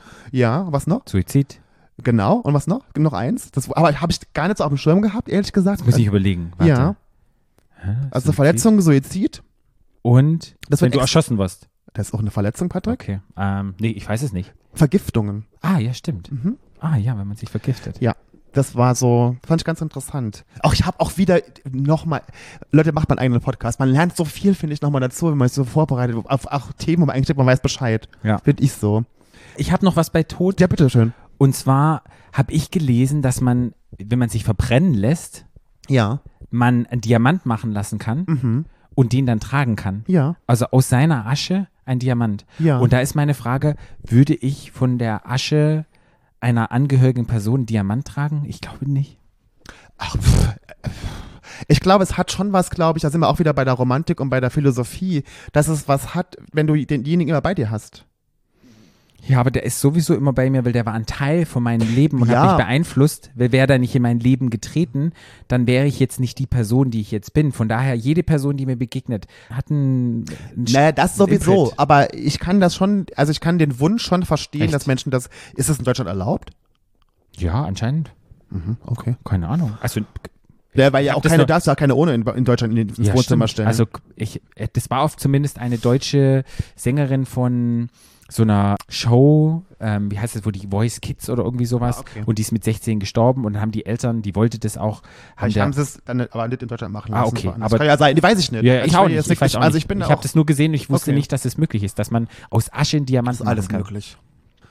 Dann sind wir jetzt beim Thema Trauer, Patrick. Ja. Jetzt hast du ja erzählt, dass du ja in deiner Familie auch und auch äh, bei der Mama von äh, der guten Freundin von dir das erlebt hast. Wie bist du denn persönlich mit Trauer umgegangen? Also das allererste Mal mir ein Tod begegnet ist, war das mein Opa und es war halt bei uns auf dem Dorf und bei uns ist es so, da ist ja das ganze Dorf da und da wird der ähm, Sarg wird sozusagen von dem ähm, da gibt es halt so, wie nennt man das, wie so eine Gruft, wo die halt alle drin liegen eine Woche, Mhm. Ja. wo man dann auch einen Schlüssel kriegt und man kann da In der. Prosektur. Es ist Prose heißt es Das Prosektur? heißt anders, ich habe den das Namen Prosektur ist vergessen. im Krankenhaus. Ähm, das heißt, ui. Das gibt's bei uns, Der das ist auf dem. Friedhof. Ja, ist wie so eine Leichenhalle. Nee, das ist die. Leichenhalle. Die heißt bei uns Leichenhalle. Und die ist auf dem Friedhof und da liegen die halt drin. Da kriegst du als Angehörigen einen Schlüssel und kannst da eine Aber ganze kein Woche, Deckel drauf, auf. Genau, zu. ist auf. Ist auf. Ja. Haben wir gesehen. Genau. Und dann kannst du Aber bei uns reingehen. war das nicht, bei uns bei der Deckel zu. genau. Und da kannst du für eine Woche, kannst du da reingehen und kannst dann sozusagen Ja, das ist eine verabschieden. Ja, da gibt's auch so ein Buch, was ich eintragen kann normalerweise. Ja, bei uns gab's das, bei uns gab's das so ein Buch. Mhm. Und dann bin ich halt hin und habe dann halt mich verabschiedet von jeweils Oma und Opa. Und dann ist es halt im Dorf riesengroß. Aber der Deckel war auf, du hast hier quasi gesehen. ja. Ah, okay. Und dann wird der Deckel dann halt zugemacht ähm, an dem Tag, wo es passiert und die wird dann rausgetragen und es war halt so eine Situation, ich war super überfordert. Ja. Das ganze Dorf stand dort, die ganzen Familien angehören. Du, du gehst dann sozusagen in Zweierreihen hinter dem Sarg her bis zu dem also letzten Platz, wo dann Mhm. das Loch ist Mhm. und ich konnte damit nicht umgehen. Weißt du, was passiert ist? Ich habe dann angefangen zu lachen und ich musste mir das Lachen verkneifen, weil ich die Situation so überfordert war mit der Situation. Mhm. Das ist immer ein Paratymer-Effekt. Mhm. Also wenn man sozusagen anstatt ganz doll zu weinen, plötzlich einfach um das Hirn zu schützen, dann ganz krass lacht oder wenn Mhm. man sich auch richtig doll wehtut, anstatt so oh, aus, lacht man dann auch manchmal, um das einfach einfacher zu machen. Und habe ich wirklich nach unten geguckt und es war so unangenehm und war so komisch. Und das war das allererste Mal, wo ich damit auseinandergesetzt war Und ja, da habe ich mir dann echt das Lachen verknüpft und habe dann gesagt, hoffentlich sieht das niemand. Was denken die Leute? Und dann habe ich mich selber geschämt, dass ich so reagiert hatte und habe dann im Nachhinein rausgefunden, dass es eigentlich auch normal ist, so eine Bewältigung, so eine Schutzstrategie ist Mhm, ja. bei so einer Situation. Und ansonsten, wie ich damit umgegangen bin, Bei der Trauer. Also wie die Trauer. Also wie war das denn für dich? ähm, viele Kerzen angemacht, ähm, Fotos aufgehangen, hängt auch hier immer noch von Menschen, die nicht mehr da sind. Mm, viel auch geredet. Bei uns gibt es ja immer sowas wie einen Leichenschmaus. Mhm. So bei uns im Ja, Dorf, ja. wo dann alle zusammensitzen und dann Mhm. saufen und irgendwelche lustigen Geschichten erzählen und so. Das finde ich immer so, ich mag dieses Wort nicht, so dieses rabiate Leichenschmaus. Mhm.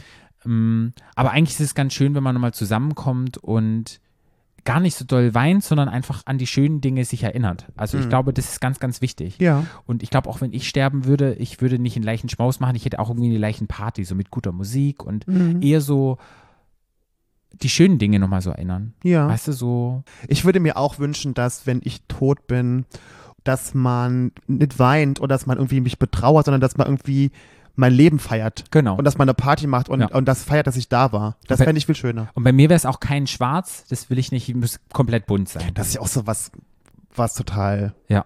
für, für mich auch gar nicht, also das Weil war- ging an mich auch nicht Ich an. bin ein bunter Hund und habe immer bunte Klamotten und deshalb bei meinem Tod sollen die auch bunt sich anziehen. Ich bin damals, ich habe auch bei mir war das so, als meine Mama, das war ja eine unfassbar belastende Zeit. Und als meine Mama dann gestorben war, ist eine Riesenlast von meinen Schultern gefallen, als es dann soweit war. Also meine Mhm. Mama wurde dann auch abgeholt, ich war auch dabei, als sie abgeholt wurde, weil ich musste auch sehen, als sie sie abgeholt haben, dass sie sie in den Sarg gelegt haben und den Deckel drauf gemacht haben. Ich hätte es sonst nicht geglaubt. Ich musste, das war ganz schlimm. Ja. Das werde ich auch nie vergessen, den Anblick. Aber ich habe das sehen müssen, damit ich es glauben kann. So. Und dann war für mich so, dass ich war einfach nur froh, dass es vorbei war. Hm. So schlimm das ist, und ich habe mir da auch Vorwürfe gemacht, aber ich hatte das Gefühl, die, die Deckenhöhe bei uns daheim irgendwann ist 1,10 Meter hoch. So habe ich mich gefühlt. Ich habe mich gefühlt, ich lebe in einer Box. Und das war weg. Ja. Und ich wurde da auch ganz oft kritisiert dafür, damals auch bei mir, von meiner Familie und von meiner, von meiner Tante und so, dass ich halt, äh, ich habe auch kein Schwarz getragen, weil ich das total dämlich finde. Dass ich finde, das muss jeder selber entscheiden. Ja. Und das ist total okay, wenn man so seine Trauer irgendwie mitteilen möchte. Das machen ja viele, gerade auch so christlich-katholische, auch gerade wo wir herkommen, ist es ja irgendwie gang und gäbe. Ich hätte, für mich wäre das nie in Frage gekommen. Ich war auch 18 Jahre alt, ich meine. Und ich werde das nie vergessen. Ich hatte, meine Mutter ist ja sonntags, also Samstag, Sonntag nach gestorben. Und ich hatte damals so eine Tradition, ich bin sonntags immer mit zwei Freunden von mir, mit einem Geschwisterpaar, immer ins Kino gegangen. Seit Jahren schon. Immer jeden Sonntag. Und das war ein Sonntag und ich, die haben mich dann, haben mal gefragt, was können sie machen? Und so, also ich wisst ihr was, lass uns bitte ins Kino gehen. Ja. Ich, hab, ich, war, ich war froh, dass ich Ja, rausgehen konnte. Ich werde ja. nie vergessen, ich habe The Beach geguckt, diesen Film. Den Ja. habe ich an Oh, dem ich Abend geguckt. den ja genau, auch. den habe ich an dem Abend Der geguckt. Soundtrack auch. Ja, den habe ich an dem Wasser geheult. Genau, bestimmt. ich ja. halt auch, aber Ja. den habe ich an dem Abend geguckt, werde ich nie vergessen, den Abend geguckt. Das hat mir so sehr geholfen. Wir haben auch nicht drüber geredet, die haben auch nicht gefragt, wie geht's dir, sondern wir haben einen ganz normalen Sonntag verbracht, wie immer. Und dass diese Normalität und dieses, dieses nicht drüber reden müssen und dieses, mich nicht mit diesem Thema befassen müssen für den einen Abend, das fand ich total schön. Das Ja. war so meine Art, an dem, in dem Moment damit umzugehen. Und dann war bei mir dann immer so mit meiner Trauer, dann ist bei mir eine Tür zugegangen. Weil ich glaube, wenn ich das so genommen hätte, wie das war, emotional, auch mich, was da eigentlich gerade passiert ist, ich hätte das nicht überstanden. Ich hätte Mhm. keine Ahnung, was gemacht. Ich hatte, ich hatte, da ging eine Tür zu und ging über Jahre, ging die immer ein bisschen auf, ein bisschen zu, ein bisschen auf, ein bisschen zu, damit ich das alles verarbeiten, so nach und nach Mhm. konnte, weil das so eine krasse Erfahrung war, die ich, wie gesagt, also ich hätte ich, das hätte ich nicht ausgehalten, wenn das so. Ja, es war bei mir auch so, bei diesem einen Prozess, wo ich mit dabei war. Das habe ich sehr lange in eine Box gepackt und es war dann einfach vorbei und es war anstrengend und dann war es okay. Und dann irgendwann habe ich dann gemerkt, im Laufe, es passt, das Leben geht ja weiter Ja, ja. und es kommen irgendwelche neuen Belastungen zu, habe ich doch gemerkt, dass es doch viel mit einem ausgemacht hat hab- und viel passiert ist und ich dann irgendwann geht man da mal ran und macht diese Box auf und dann ist es auch gut, Ja. was man gemacht hat. Aber man schiebt es erstmal weg. Das war bei mir genauso. Und ich habe dann auch ja lange Jahre noch bei uns im Haus gelebt und ich konnte mir auch nie vorstellen, guck mal, meine Mama ist gestorben, da war ich 18, ich bin ausgezogen mit 28. Ich habe noch zehn Jahre in dem Haus gewohnt. Und ich hätte mir nie vorstellen können, aus diesem Haus auszuziehen, weil meine Mama einfach da war. Ja. Das war einfach, ich hing da einfach dran. Und irgendwann habe ich dann gedacht, so okay, ich musste dann auch irgendwie ähm, renovieren, habe dann eine neue Küche gekauft und habe irgendwie alles saniert und einen neuen Boden und keine Ahnung was, alles neu gemacht. Und als ich alles neu gemacht hatte, war meine Mama gar nicht mehr da. Das war einfach nicht mehr meine Mama, die dann da war. Und dann bin ich gegangen. Ja. So. Und dann habe ich so, meine, meine Oma war dann auch gestorben und ich war ganz allein in dem Haus und habe irgendwann so gedacht, so, wir haben es dann auch verkauft, weil das war so die Frage, wollen wir das vermieten oder verkaufen? Und ich habe sofort gesagt, mein Papa hat mich halt gefragt, ne, wie ist das für dich? Willst du das irgendwie ne, behalten oder so? Oder wollen wir das behalten? Ich so, nee, ich will damit abschließen. Ich will da, ich musste diesen Punkt für mich so machen, dass ich das einfach, dass wir es verkauft haben und ich auch gar nicht auf die Idee komme, da irgendwann wieder hinzuziehen oder so, dass das Haus einfach weg ist und so. Das hat mir auch geholfen. In meinem Trauerprozess über all diese Jahre. Das Ja. war so krass. Und ich fand dann auch interessant, wie mal wieder zurückkommen auf diese Doku mit Pauline, wie dann, Pauline ist dann irgendwann gestorben, Mhm. ist relativ schnell, also das Mädchen war, glaube ich, insgesamt vier Monate krank. Dadurch, dass das im Hirn war, musste die auch ganz hoch dosiert Cortison Ah, bekommen, ja, dann war Cortison, ja. aufgeschwemmt und dann nachher konnte die, durch diesen Hirntumor konnte die auch nicht mehr laufen. Also erstmal konnte sie gar nicht mehr, erstmal konnte sie nicht mehr laufen, dann konnte sie nicht mehr richtig sitzen, dann hat sie nachher auch viel gelegen und so, und dann hast du auch bei Pauline gesehen, je fortgeschritten das Stadium war mit dem Krebs, desto ruhiger wurde die auch. Es war dann zwischendrin ganz schlimm, weil das Cortison ist doch so wesensverändernd. Also das, Ja. die war da ganz aggressiv, hat ganz viel gestritten und war, hat rumgeschrien. Es war ganz, also die Mutter hat auch gesagt, das ist gar nicht mehr mein Kind, so ich erkenne die gar nicht mehr wieder. Und ähm, aber dann war dann auch so bei der Familie so, als dann Pauline gestorben ist, ist zum Beispiel die Schwester mit ihr mal geredet, hat, immer- hat immer erzählt, was Pauline aus dem Himmel gesagt hat, also dass sie Mhm. Gott sucht und das war so, da ist das Mädchen damit umgegangen. Die Mama hat eine Trauerbegleitung gebraucht, das, ich wusste das gar nicht, dass es gibt Trauer, Trauerbegleitung. Trauerbegleiter und Sterbebegleiter. Trauerbegleiter, die Sterbegleiter, das wusste ich. Ja. Aber Trauerbegleiter, die dich dann quasi danach begleiten, die hat das Mhm. ganz oft gebraucht, weil die, die konnte damit gar nicht abschließen so richtig. Die hat erstmal war die, die waren auch alle erleichtert, weil das Ja. halt natürlich auch eine harte Zeit für die war, weil die auch gepflegt werden musste und das, die hat sich am Schluss immer verschluckt und das war dann auch, also es war ganz, ganz dramatisch. Muss man sagen. Sie ist auch dann nachher im Endeffekt so gestorben. Sie hat dann, sie hat sich so, so verschluckt, dass sie quasi den Notarzt rufen mussten und der Notarzt hat dann gesagt, okay, wir können das Kind jetzt mitnehmen und also und die wollten auf gar keinen Fall, dass das Kind im Krankenhaus stirbt. Mhm. Das, wo wir wieder im Thema wären, ne, wo wollen die Leute sterben? Und dann hat der Notarzt gesagt, wir können sie jetzt nochmal tief absaugen im Krankenhaus und das ist aber auch nur einfach lebensverlängernd, weil man hat ja auch einfach gesehen, das Mädchen ist einfach todkrank. Und dann haben sie das abgelehnt, die Eltern, was ich, als ich die Doku gesehen habe, ich fand, ich kann mir das überhaupt nicht vorstellen, wie das ist als Eltern, wenn du so ein kleines Kind hast, die waren in unserem Alter die Eltern, Ja. wenn du so eine Entscheidung treffen musst und sagen würdest, nee, wir machen das mehr, wir nehmen das Kind jetzt mit ins Schlafzimmer. Sie haben sich alle ins Bett zusammengelegt mit der Schwester und die Eltern und dann ist das Kind dann gestorben in der Nacht. Wenn man sich das vorstellt. Und ähm, die Mama ist zum zur Trauerbegleitung gegangen und der Papa war so ein der Papa hat so gemacht, oh, jetzt kann ich ich mache jetzt wieder Sport, ich habe wieder mehr Zeit für mich. Ich, ich so, der war so ganz so, der ist so in die Aktivität Mhm. gegangen und so. Und die Mutter hat sich dann immer so gewünscht, dass sie das auch so könnte, dieses, ne, so dieses Machen.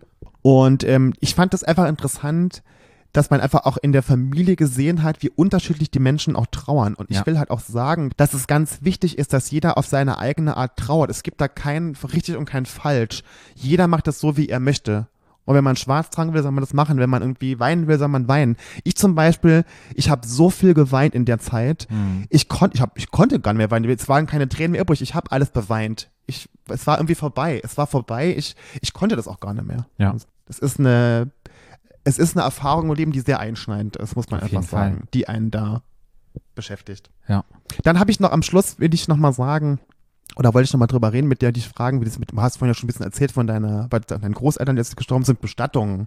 Das ist ja auch so ein Thema, es gibt ja die verschiedensten Formen. Ne? Mhm. Was wären so deine Idee, wo soll, willst du denn beerdigt sein? Oder willst du überhaupt beerdigt sein? Oder? Also, es ist, glaube ich, in Deutschland nicht erlaubt. Ich weiß nicht, ob du davon gehört hast, das heißt Capsula Mundi. Und Oh Gott, zwar. das hört sich spektakulär Genau. an. So, Und du zum zwar- Mond? Nee, und zwar wirst du in der Embryonalstellung ganz nackt in so eine Kapsel reingemacht. Die Mhm. Kapsel sind Nährstoffe und es ist biodegradable. Mhm. Nährstoffe und darauf wird ein Baum gepflanzt. Und diese Kapsel und dein Körper sind sozusagen der Nährstoff für diesen Baum. Mhm. Und es gibt sozusagen anstatt einen ähm, Friedhof, wo ja ganz viel Fläche weggeht und ganz viel, die ganzen, auch die Gifte und weißt du, mit den ganzen Klamotten, die da drin sind, ist ja auch nicht alles gut für den Boden. Mhm. Bist du da halt ganz natürlich, sozusagen wirst du beerdigt in dieser Kapsel und dein Body und das, die Nährstoffe in dieser Kapsel drin sind die Nährstoffe für den Baum und auf dir wächst dann ein Baum. Mhm. Und dann gibt es an, anstatt einen Friedhof, gibt einen Wald der Erinnerungen. Mhm. Dass sozusagen du weißt, oh, guck mal, das ist Patricks Baum. das ist Patricks Baum. Das wäre für mich das Aller, Allerschönste. Ich weiß, das ist in Deutschland, glaube ich, nicht erlaubt. Mhm. Wo macht man das? Müsst ihr mal googeln. Ich kann auch mal einen Link dazu finden. Das heißt Capsula Mundi. Das ist auch ich glaube in Italien und sonst wo, da ist es schon erlaubt. Ja. Und das wäre für mich ganz schön, weil, weißt du, so ein Friedhof, eher, stell dir mal vor, du machst einen Waldspaziergang und du begegnest dann dein, und du weißt, deine Mutter irgendwie ist ein Baum, anstatt irgendwo ein Platz auf einem Friedhof. Ja, ja. Das ist, macht für mich so viel mehr Sinn und so Ja. viel mehr Leben. Und das wäre mein größter, größter Wunsch. Mhm. Da das wahrscheinlich nicht klappt. Vielleicht wird es umgeändert in 50 Jahren, Ja. wenn ich tot bin. Mhm. 50 Jahren, ja. Das Ja, ist echt ist sehr alt. 88 Ja, ist ein gutes das Alter. Gutes Alter, ja. Ähm, vielleicht wird es dann geändert, aber ansonsten, ich glaube, ich würde nicht verbrannt werden wollen. Mhm. Wegen dem, ich weiß nicht, wegen dem Feuer, dann würde ich gerne lieber, also auf die, auf den Friedhof und dann würde ich aber auch nicht so blöder Grabstein und so Scheiß würde ich nicht wollen. Einfach auch irgendwo Friedhof und dann irgendwie so anonym, da steht da irgendwo so ein, So eine kleine Platte. so eine oder kleine Platte, da steht mein Name. Und mir wäre es halt auch wichtig, dass es vielleicht in Berlin wäre. Ich will nicht in Schwarzwald, weil hier ist Ja. meine Familie, hier Ja, sind die ja. Freunde, die weltweit kommen, Hm. hier sind die Menschen, die mich besuchen können, Ja. weißt du? Ja. Wer kommt denn zu mir aufs Dorf? ja, keiner. Siehst du? Weißt du? Das Von daher, das wäre mir jetzt wichtig, wenn ich tot Ja. wäre. Und bei dir? Ähm, ich würde mich verbrennen lassen wollen, tatsächlich. okay. Und weil für mich Feuer immer nichts Negatives bedeutet. Ich fände es schön, wenn man irgendwo in so einem Wald, wo dann die, weißt du, wenn dann die Urne irgendwo im Wald ist, wo dann, es gibt ja, so, wie nennt man es, Friedwald, wo die Urnen einfach irgendwo hingemacht werden und dann gibt es an den Bäumen gibt's dann kleine, so eine kleine Plakette, Okay. wo dann mein Name draufstehen würde. Okay. Sowas so, ist ja im Prinzip so ähnlich mit den Bäumen. Ich glaube, geht in die gleiche Richtung. Mhm. Ich bin, es muss jetzt keine Kapsel sein, wo man mit, wo mir ein Baum aus dem Arsch wächst, aber ähm, also so würde ich mir das vorstellen. Und ich möchte auch in Berlin beerdigt sein, weil Berlin ist meine Heimat Ja. geworden. Und da, das finde ich halt schon. Und meine, bei meiner Mama war es so, dass sie, die ist auch verbrannt worden. Wir hatten so ein Familiengrab auf dem Friedhof bei uns. Und dann diese Beerdigung an sich aber, das war für mich so, wo ich, da hatte ich große Angst davor. Meine Mutter war ja sehr begehrt und sehr beliebt bei uns im Dorf. Die kannte, die wurde da geboren in dem Dorf, die ist da gestorben, die kannte jeden einzelnen Menschen da, die hat auch im Dorf gearbeitet, also das war schon. Und der Beerdigungstag, wir, wie gesagt, katholisch aufgewachsen und wir haben eine ganz große, schöne Kirche bei Ja. uns im Dorf. Die ist ganz bekannt. Und ich kam dahin und ich war überwältigt. Die Menschen in dieser Kirche haben in vier Reihen hinten gestanden. Die ganze Kirche war voller Leute. Das war unfassbar. Ich hatte Leute, ich hatte ehemalige Grundschullehrer, ich hatte M- äh, Mitschüler aus der Grundschule, früher, die ich schon seit Jahrzehnten nicht mehr gesehen hat, die waren da zur Beerdigung. Meine ganzen Lehrer aus der Krankenpflegeschule, es waren äh, Leute da, die habe ich schon seit Jahren nicht mehr, es war Wahnsinn. Und von daher war dieser Tag dieser Beerdigung eigentlich ein schöner Tag für mich, weil das war so, ich habe jetzt, ich fand das so toll, dass so viele Menschen meine Mutter so gefeiert haben wie ich. Ja.